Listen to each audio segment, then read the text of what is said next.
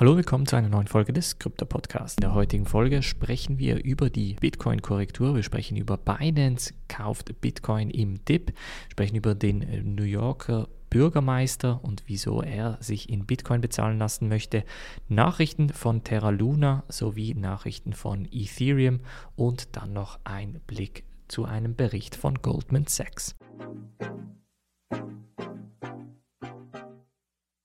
Bringen wir in diese erste News Story und zwar geht es natürlich um die Bitcoin-Korrektur der letzten Tage. Jetzt, was hat dazu geführt, ist natürlich immer die erste Frage, die sich viele Leute stellen. Und ich würde mal das Ganze zusammenfassen mit ein bisschen Schwäche im Markt gekoppelt mit der Krise in Kasachstan. Und zwar hat die politische Krise in Kasachstan auch einen Einfluss auf den Bitcoin-Preis. Wieso? Ganz einfach, seit dem Umzug der Miner im Sommer 2021 ist etwa 20% der Hashrate nach Kasachstan gezogen. Das heißt, als die Mining-Aktivität in China verboten wurde, sind viele Miner nach Zentralasien ausgewandert bzw. haben dort ihre Mining-Operation wieder aufgebaut, sowie auch nach Nordamerika und Nordeuropa.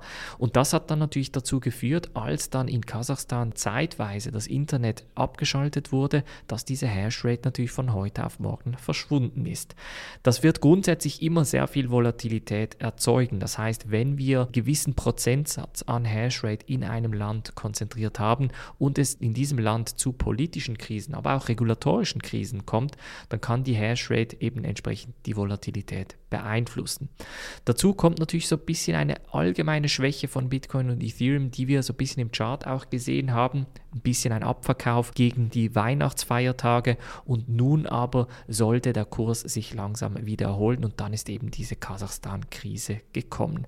Ich würde sagen, mittel- bis langfristig sind die Nachrichten nach wie vor gut, denn wir springen jetzt auch zum Beispiel zu dieser News Story. Goldman Sachs, die Bank, sagt, dass 2022 eine Adoptionswelle kommen könnte. Und zwar sagen sie, wird das hauptsächlich für Bitcoin kommen, weil sie sagen, dass der Wertspeicherstandard Gold ein bisschen abgelöst wird. Das heißt, Bitcoin wird eine ernstzunehmende Konkurrenz zu Gold. Immer weiter natürlich. Auf der einen Seite existiert diese Konkurrenz ja Stand heute bereits, aber mit jedem Jahr, mit jedem regulatorischen Gesetz, mit jedem ähm, Preiszuwachs, mit jeder Schlagzeile wächst natürlich das Interesse an Bitcoin immens und ich würde sagen um einiges stärker als bei Gold. Das heißt, viele Leute, die Gold halten, werden sehr wahrscheinlich auch auf Bitcoin wechseln in den kommenden Jahren. So auch der Bericht von Goldman Sachs und das ist übrigens auch wieder so eine Schlagzeile, die ich im Newsletter ein bisschen vorausgesagt habe vor zwei, drei Wochen, nämlich dass die Banken weiterhin Bitcoin quasi in die Dienstleistungen aufnehmen werden. Das heißt, Banken wie Goldman Sachs, JP Morgan, Bank of America, Deutsche Bank, UBS, Credit Suisse. Ich glaube, dass diese Banken, also die ganz großen,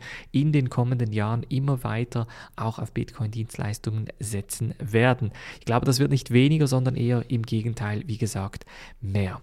Gleichzeitig hat diese Krise natürlich einen Dip verursacht, welcher von unterschiedlichen wieder aufgekauft wurde, unter anderem zum Beispiel von Binance. Eine Wallet, die Binance gehört hat, nämlich etwa 43.000 Bitcoin am Dienstag zu einem durchschnittlichen Preis von etwa 46.500 US-Dollar hinzugefügt. Das heißt, das Wallet-Total ist momentan etwa 5,5 Milliarden US-Dollar und einige haben da spekuliert, ob es irgendein Wahl ist, der jetzt auf Binance irgendeine Verkaufs- oder Kaufstour eingeht.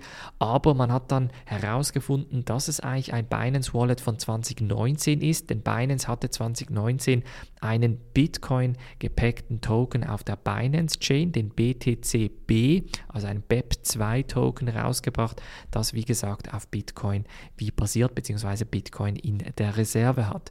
Das heißt, dieses Wallet wurde dann eigentlich jetzt ähm, verwendet dafür, um eben diese Bitcoin weiter zu akquirieren. In der Zwischenzeit hat sich aber der Zweck dieses Wallet ein bisschen verändert. Ja? Das heißt, das Wallet hat jetzt mehr den Zweck, eigentlich eine Art Cold Storage Wallet zu sein. Das heißt, wirklich ein Wallet, das komplett weg vom Internet ist und eben keinen Zugriff hat. Natürlich haben da viele große Beträge auf den unterschiedlichen Wallets, die sie dann entsprechend in den Cold Storages halten. Das heißt, Binance glaubt weiterhin daran, dass die Nachfrage nach Bitcoin steigen wird und hat eben deshalb auch das Wallet aufgeführt. Jemand anderes, der an Bitcoin glaubt, ist der neue Bürgermeister von New York, Eric Adams. Er hat nämlich geschworen, dass wenn er Bürgermeister wird, dass er seine ersten drei Gehälter in Bitcoin erhalten möchte. Und das hat er nun in einem Interview nochmal bestätigt. Er hat nämlich das Ziel, New York als kryptofreundliche Stadt wieder aufzubauen. New York hat in der Pandemie ein bisschen gelitten. Also viele Leute sind dann nach Miami gezogen, vor allem auch in der Technologiebranche wie auch in der Kryptobranche.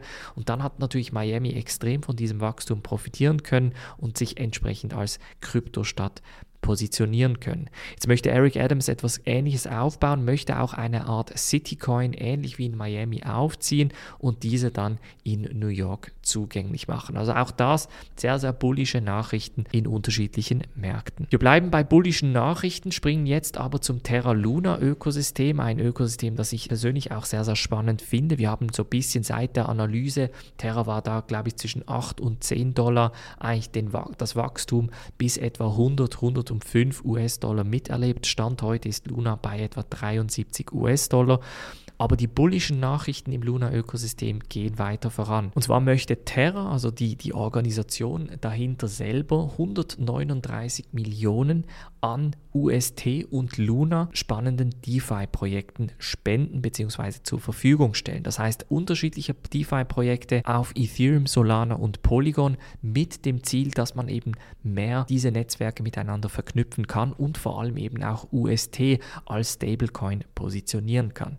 Jetzt strategisch gesehen macht das durchaus Sinn, denn der UST Stablecoin ist momentan der viertgrößte Stablecoin mit knapp etwa 10 Milliarden US-Dollar Marktkapitalisierung im Vergleich dazu zum Beispiel USDT, also Tether, hat 78 Milliarden US-Dollar Marktkapitalisierung, USDC 43 Milliarden und BUSD, also die Stablecoin von Binance, 14 Milliarden US-Dollar. Und das bedeutet natürlich, dass UST, also Terra dahinter, irgendwie das Wachstum für die nächsten Milliarden rausholen muss. Und da ist natürlich die Frage, wie kommt man am besten dazu? Ganz einfach, indem man eben mit unterschiedlichen DeFi-Projekten zusammenarbeitet, dort mit Zinsen die Leute incentiviert eigentlich da zu investieren und die Protokolle mit aufzubauen. Also diese 139 Millionen US-Dollar werden quasi als Startkapital oder als Startliquidität für unterschiedliche DeFi-Projekte auf Solana, Polygon und Ethereum gebraucht. Und wir bleiben gleich bei Terra Luna, denn es gibt jetzt auch Nachrichten, dass Binance ETH slash UST gelistet haben soll. Das bedeutet, dass man Ethereum mit US Terra effektiv kaufen kann. Und das ist natürlich eine Riesennachricht, weil US Terra als Stablecoin, wie gesagt, mehr Adoption braucht und vor allem mehr Nutzung auf unterschiedlichen zentralisierten Börsen braucht. Wenn man jetzt anfangen kann, Ethereum in UST zu kaufen, ist das eine Riesensache und ich glaube, das wird noch weiter vorangehen. Eine Investmentthese da wäre, dass man davon ausgeht, dass Binance eventuell sogar den BUSD Stablecoin ersetzen wird mit UST.